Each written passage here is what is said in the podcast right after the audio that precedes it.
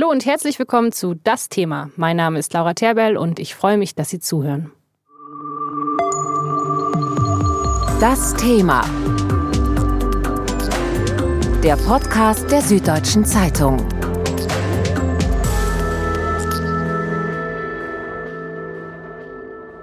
Das ist das Thema mit den besten Themen der Süddeutschen Zeitung, heute mit einem Spezial zu den Paradise Papers. Und diesmal schauen wir dabei auf Deutschland. In einem Ranking der Organisation Tax Justice Network aus dem Jahr 2015 steht Deutschland auf Platz 8 der Orte, in die Milliardensummen fließen, die möglichst unentdeckt bleiben sollen. Spitzenreiter ist übrigens die Schweiz.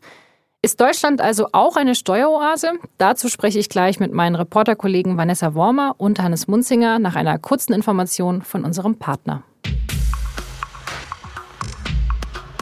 Der Webseitenbaukasten Jimdo ist die einfachste Möglichkeit, auch ohne Vorkenntnisse eine eigene Webseite zu erstellen. Egal ob auf dem PC, per Smartphone oder Tablet.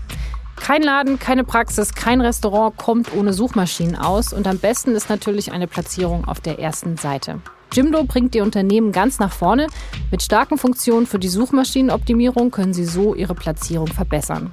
Über www.jimdo.de-thema erhält jeder Podcasthörer mit dem Gutscheincode THEMA 20% Rabatt auf das erste Jahr seiner Jimdo Pro oder Jimdo Business Seite.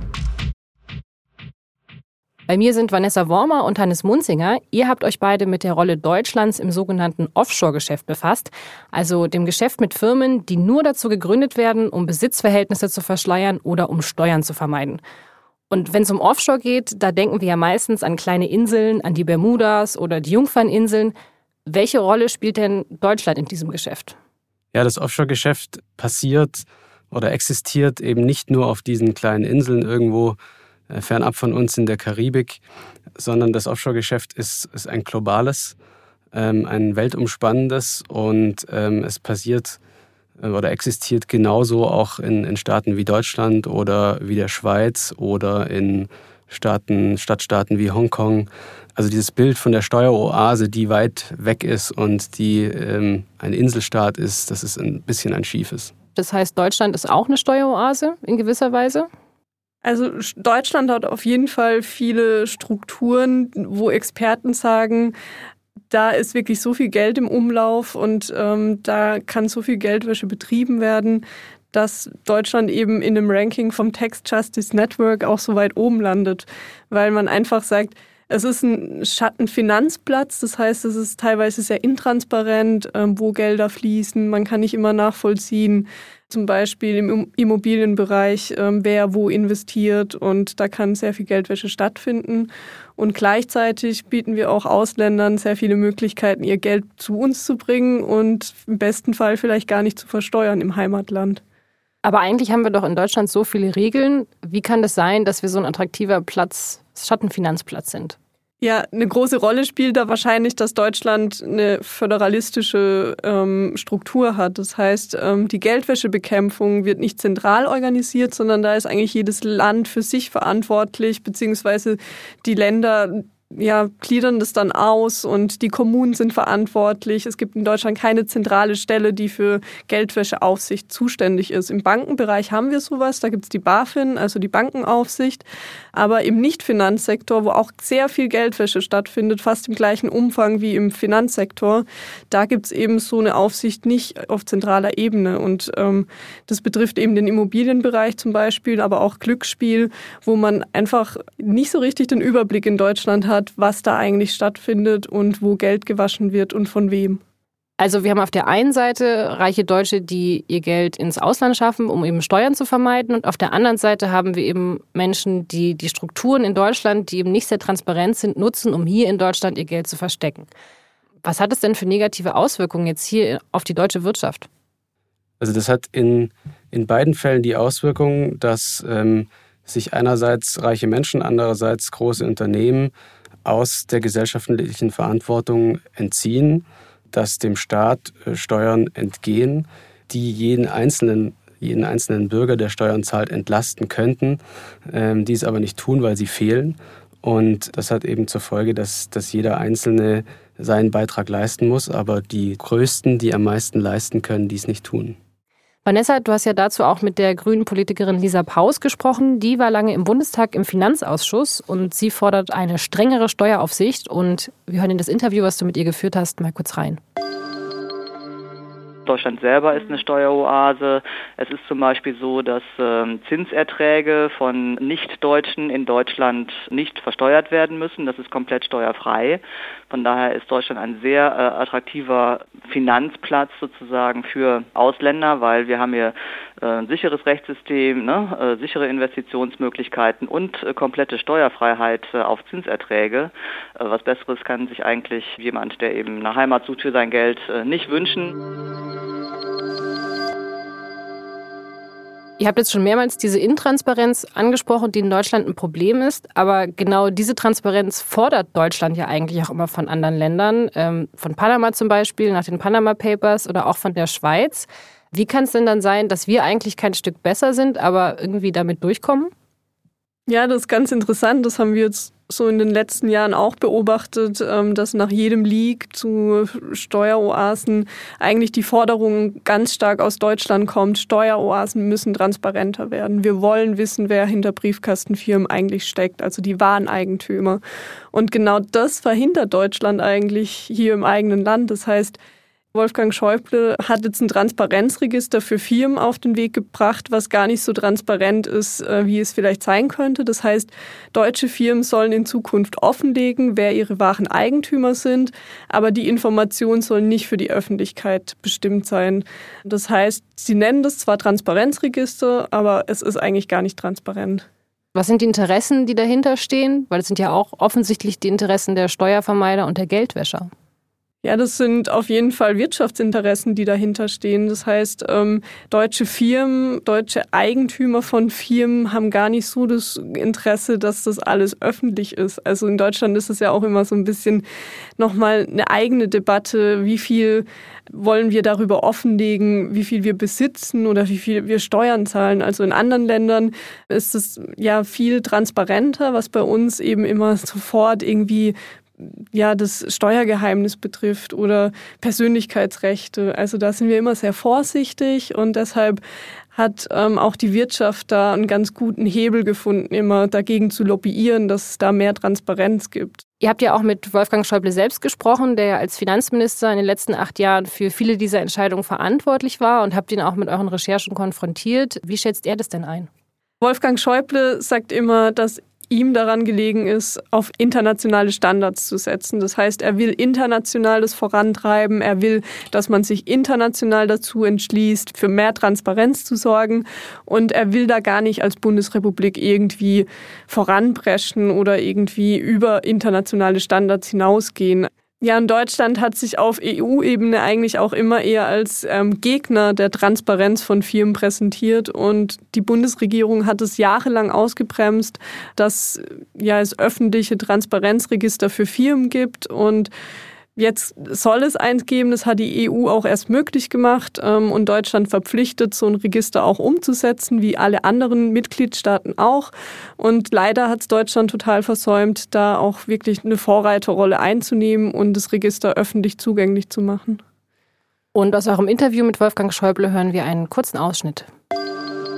Und man muss auch dabei daran immer im Blick haben, man muss auch die Gegenseitigkeit einigermaßen gewährleistet haben. Sonst werden wir in einer, in einer wirtschaftlich so verflochtenen Welt die Interessen äh, der wirtschaftlichen Entwicklung Europas, der, Euro, der, der Zone der Euroländer, aber auch Deutschlands nicht, nicht, erfolg, nicht vernünftig wahrnehmen.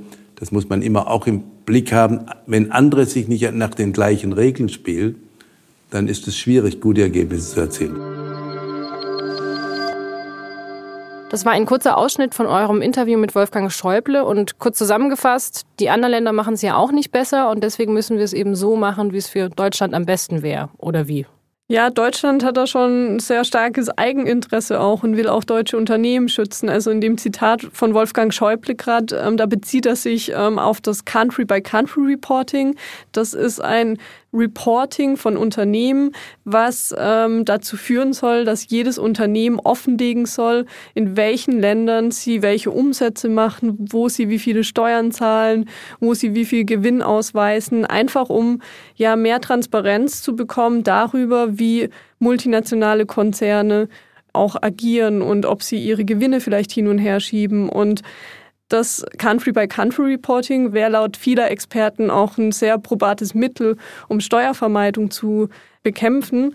Und Wolfgang Schäuble ist da auch wieder eher sehr defensiv immer gewesen. Er war eher ein Gegner von diesem Country-by-Country-Reporting.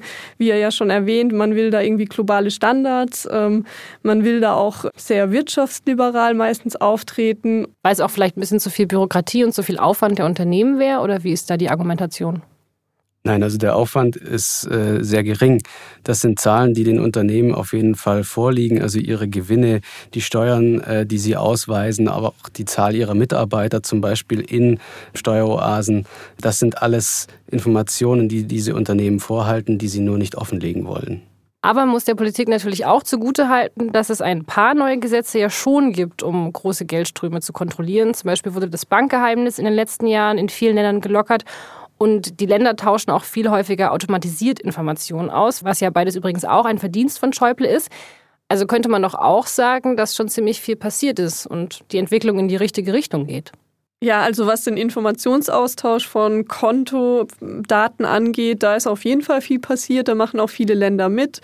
Und das heißt, für viele Menschen wird es in Zukunft schwieriger sein, ihr Geld irgendwo auf dem Konto zu parken und ähm, ja, dem Fiskus das vorzuenthalten. Aber ähm, natürlich gibt's immer noch Briefkastenfirmen, hinter denen man das Geld verstecken kann. Und es machen auch noch bei weitem nicht alle Länder mit.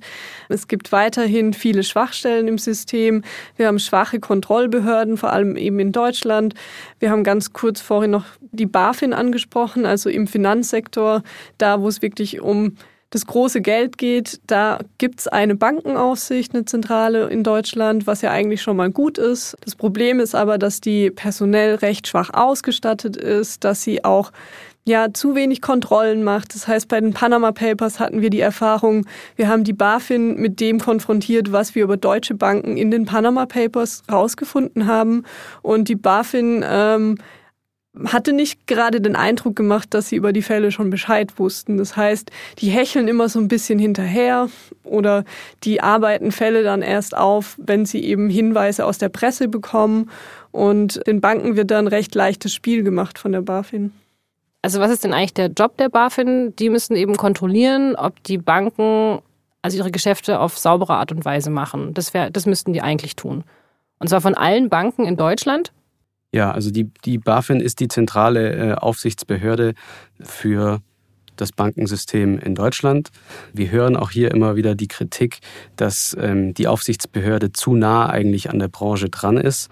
Einerseits und andererseits die BaFin ihre Prüfungen auch auslagern muss, also an Wirtschaftsprüfungsgesellschaften weitergibt und diese Wirtschaftsprüfungsgesellschaften sind oft natürlich wiederum verbunden oder verbandelt ähm, mit der Wirtschaft, sodass man eigentlich äh, eine Rolle einnimmt, die unmöglich ist, nämlich einerseits Prüfer zu sein, andererseits auch Berater und diese Unternehmen gerade bei ja, Steuervermeidungsstrategien zu beraten.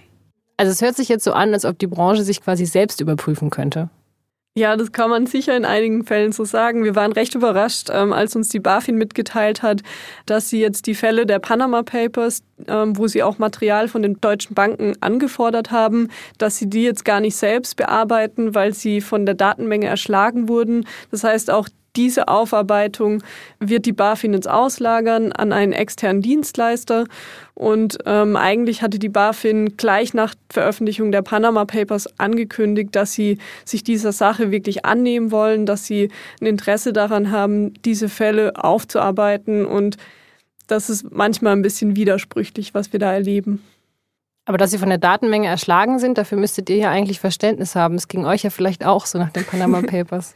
Nein, eigentlich darf man da kein Verständnis haben, weil ähm, wir als kleines Team von Journalisten ähm, ja auch einen Weg gefunden haben, mit diesen Datenmengen umzugehen. Deswegen darf es nicht die Ausrede einer Bundesbehörde sein, dass sie von, von solchen Datenmengen erschlagen sei. Ja, Wolfgang Schäuble hat ja in eurem Interview auch was zu den begrenzten Möglichkeiten der BaFin gesagt. Da hören wir noch mal kurz rein. BaFin hat ihre Möglichkeiten und sie hat begrenzte Möglichkeiten. Die Kooperationsbereitschaft äh, ihres Rechercheverbundes oder wie immer Sie das nennen, mit den Behörden war übrigens eine sehr beklagenswert geringe. Deswegen sollten Sie jetzt nicht auf die BaFin kritisieren, wenn Sie vorher die Informationen nicht zur Verfügung stellen. Ich habe jedenfalls war immer für die Ergebnisse Ihrer Arbeiten öffentlich, habe ich auch gesagt, das ist gut, es hilft uns, mehr Druck zu entwickeln, um in die Richtung zu gehen.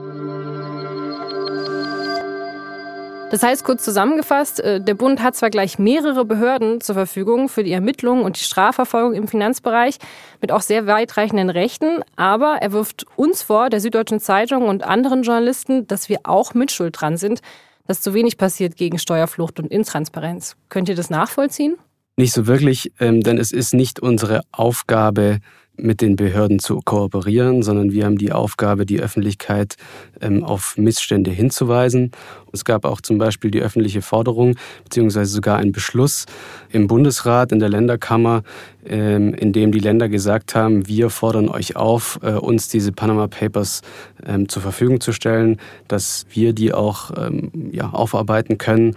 Aber die SZ hat von Anfang an klargestellt, dass wir die Panama Papers eben nicht herausgeben werden. Einerseits aus Gründen des Quellenschutzes, andererseits, weil es nicht unsere Aufgabe ist, die Arbeit von Ermittlungsbehörden zu leisten. Aber das BKA hat ja die Panama Papers mittlerweile. Genau, das BKA hat die Panama Papers gekauft, also die haben die gleichen Daten wie wir wahrscheinlich. Ähm, wir wissen aber nicht, auf welchem Weg die Panama Papers zum BKA kamen, also von der Süddeutschen Zeitung auf jeden Fall nicht.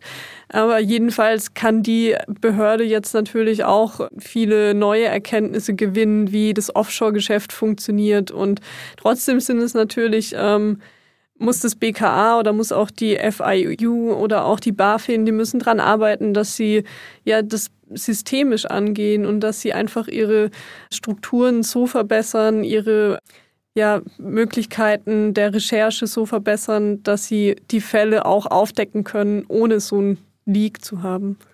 Glaubt ihr, dass in die Richtung ein bisschen was passieren wird in den letzten Jahren? Also, dass die Behörden das auch selber erkannt haben, dass sie da ein bisschen aufrüsten müssen? Ich glaube schon, dass die Behörden da jetzt ähm, mehr tun und auch im Bereich zum Beispiel der Betriebsprüfung, also der Steuerfahndung passiert sehr viel. Da hört man ja auch immer ein paar Erfolgserlebnisse. Aber natürlich stehen die Behörden auch immer einem sehr mächtigen Gegner gegenüber. Also die Wirtschaftsprüfungsgesellschaften, die Herrscher von Anwälte, die großen Unternehmen. Also das ist einfach auch so ein bisschen Kampf gegen Windmühlen, weil ja diese Unternehmen natürlich sehr viel mehr Anwälte beschäftigen können und ähm, sich immer neue Dinge ausdenken, immer neue Strukturen und der Staat da so ein bisschen hinterherhechelt. Es geht eben darum, Strukturen zu schaffen, die es den Steuervermeidern, den Steuerbetrügern und den Geldwäschern eben schwerer macht. Und dazu ist vor allem politischer Wille gefragt den sehen wir schon auch, auch auf europäischer Ebene. Und dazu haben auch die vergangenen Leaks wie die Panama Papers beigetragen. Ganz aktuell wurde beispielsweise der Abschlussbericht des PANA Committee beschlossen. Das war ein Gremium, das sich nur damit befasst hat, ähm, Konsequenzen aus den Panama Papers in politische Forderungen zu gießen. Und da steht sowas zum Beispiel auch ganz klar drin. Und wie sieht es mit dem politischen Willen in der möglichen Jamaika-Koalition aus? Ja, das ist natürlich zum jetzigen Zeitpunkt äh, schwer einzuschätzen. Ähm, da können wir eigentlich nur spekulieren, beziehungsweise so ein bisschen aus Erfahrung eine Einschätzung abgeben. Wenn man in die Wahlprogramme schaut, was wir natürlich ähm, auch getan haben, dann sieht man bei der CDU, dass sie sich gerne auf die Schulter klopfen für das, was sie angeblich äh, in diesem Bereich schon geleistet haben.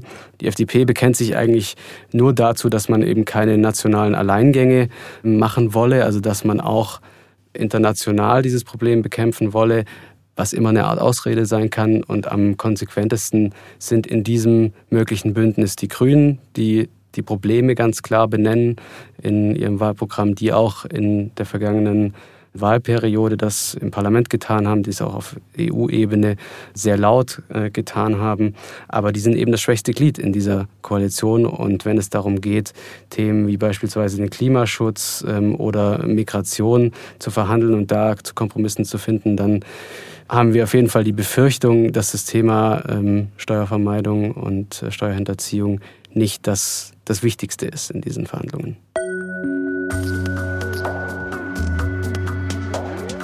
Wir haben jetzt viel über das Geldwäscheparadies und die Steueroase Deutschlands gesprochen, aber wir sehen auch immer wieder Beispiele dafür, dass viel Geld in die umgekehrte Richtung fließt, nämlich aus Deutschland raus und in andere Offshore-Länder rein.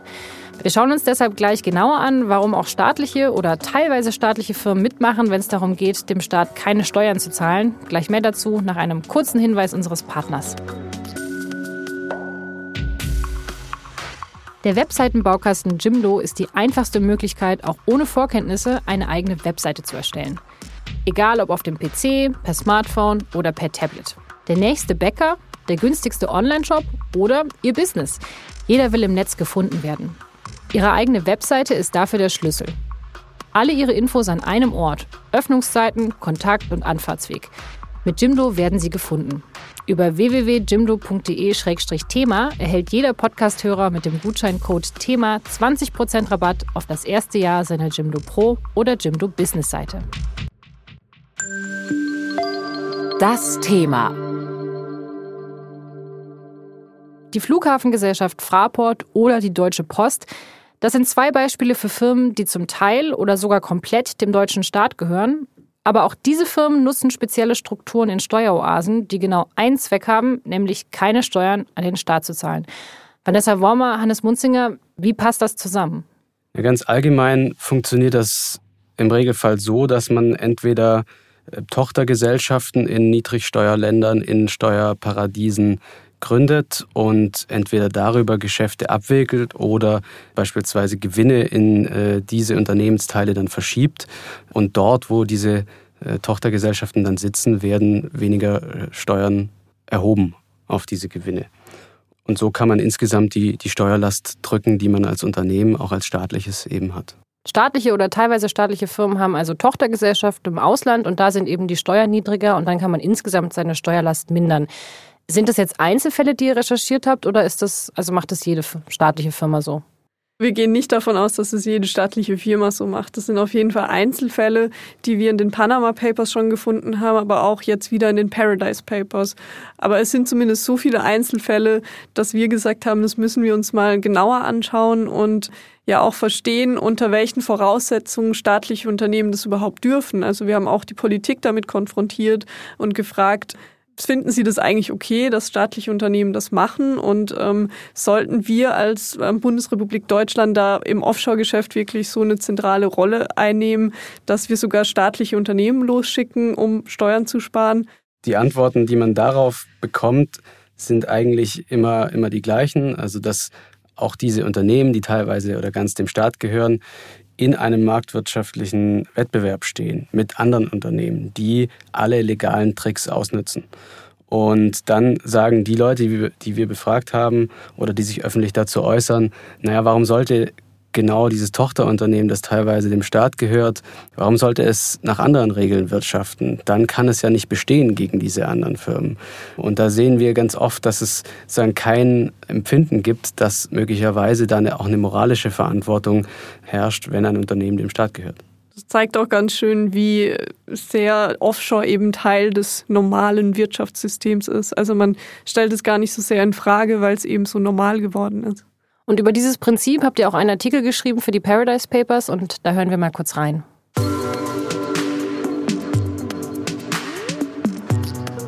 Ein Staat, der selbst in Steueroasen agiert, sendet, auch wenn alles legal ist, unweigerlich ein Signal, dass Geschäfte in Steueroasen doch gar nicht so problematisch seien.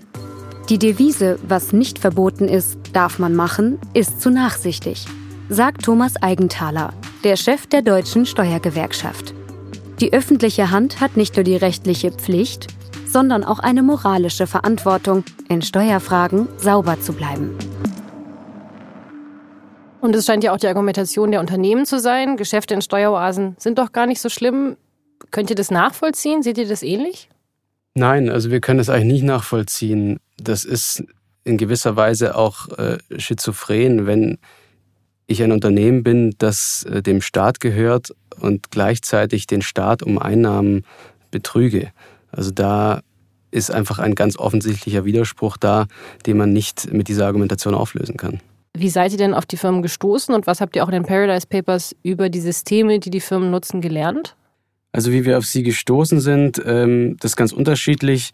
Im Normalfall suchen wir sehr systematisch in solchen großen Datenmengen. Das heißt, wir besorgen uns oder machen uns Listen ähm, mit Unternehmen, mit Personen und äh, gleichen die dann systematisch mit diesen Millionen von Daten, die uns vorliegen, ab, sodass uns möglichst wenig durch die Lappen geht, sage ich mal ganz salopp. Da sehen wir auch ganz klassische Strukturen, zum Beispiel in, im Fall des Frankfurter Flughafenbetreibers Fraport. Das ist eine Gesellschaft, die gehört teils dem Land Hessen und teils der Stadt Frankfurt. Und da sehen wir, dass sie zum Beispiel Tochtergesellschaften in Malta gegründet haben. Malta ist auch dafür bekannt, dass man dort Körperschaftssteuer sparen kann. Mit ein paar Tricks kann man die drücken auf ungefähr 5 Prozent. Das heißt, da geht es auch ganz klar darum, Steuern zu sparen, die dann eben dem, dem Land Hessen und der Stadt vorenthalten werden. Aber irgendwie ist es doch schon schizophren. Also der Staat, der deutsche Staat trägt sich auf der einen Seite darüber auf, dass es eben Steuerflüchtlinge gibt, dass Leute versuchen, Steuern zu vermeiden und ihr Geld in Steueroasen im Ausland ähm, verstecken. Aber er macht es jetzt ja hier ganz genauso. Wie kann das denn sein? Ja, ich glaube, das ist auch ein Problem, weil es den einen Staat äh, sozusagen auch nicht, nicht gibt, sondern es gibt immer staatliche Unternehmen, es gibt Behörden, es gibt politische Akteure und es gibt ja sozusagen nicht, ähm, wie es auch nicht die Gesellschaft gibt, die sich als Stimme äußert, ähm, gibt es nicht den Staat, der sagt, ähm, das finde ich gut oder das finde ich schlecht, sondern es sind eben viele, viele versprengte Akteure und unter diesen vielen versprengten Akteuren finden sich Manager, für die das eben normal ist. Gibt es für das Problem eine Lösung?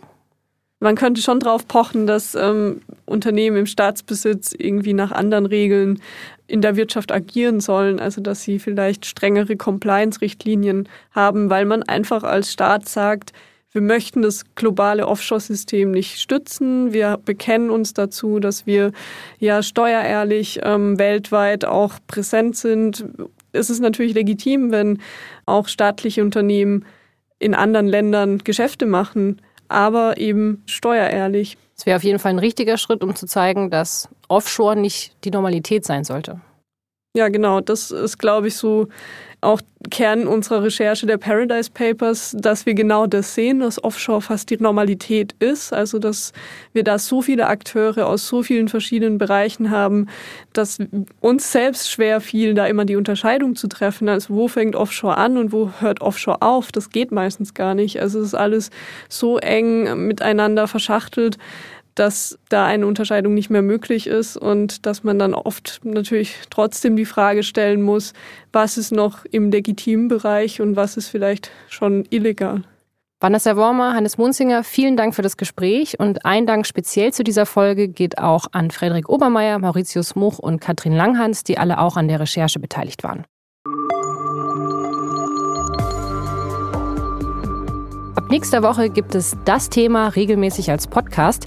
Wir präsentieren Ihnen jede Woche einen großen Themenschwerpunkt der Süddeutschen Zeitung zum Hören und zum tiefer Eintauchen.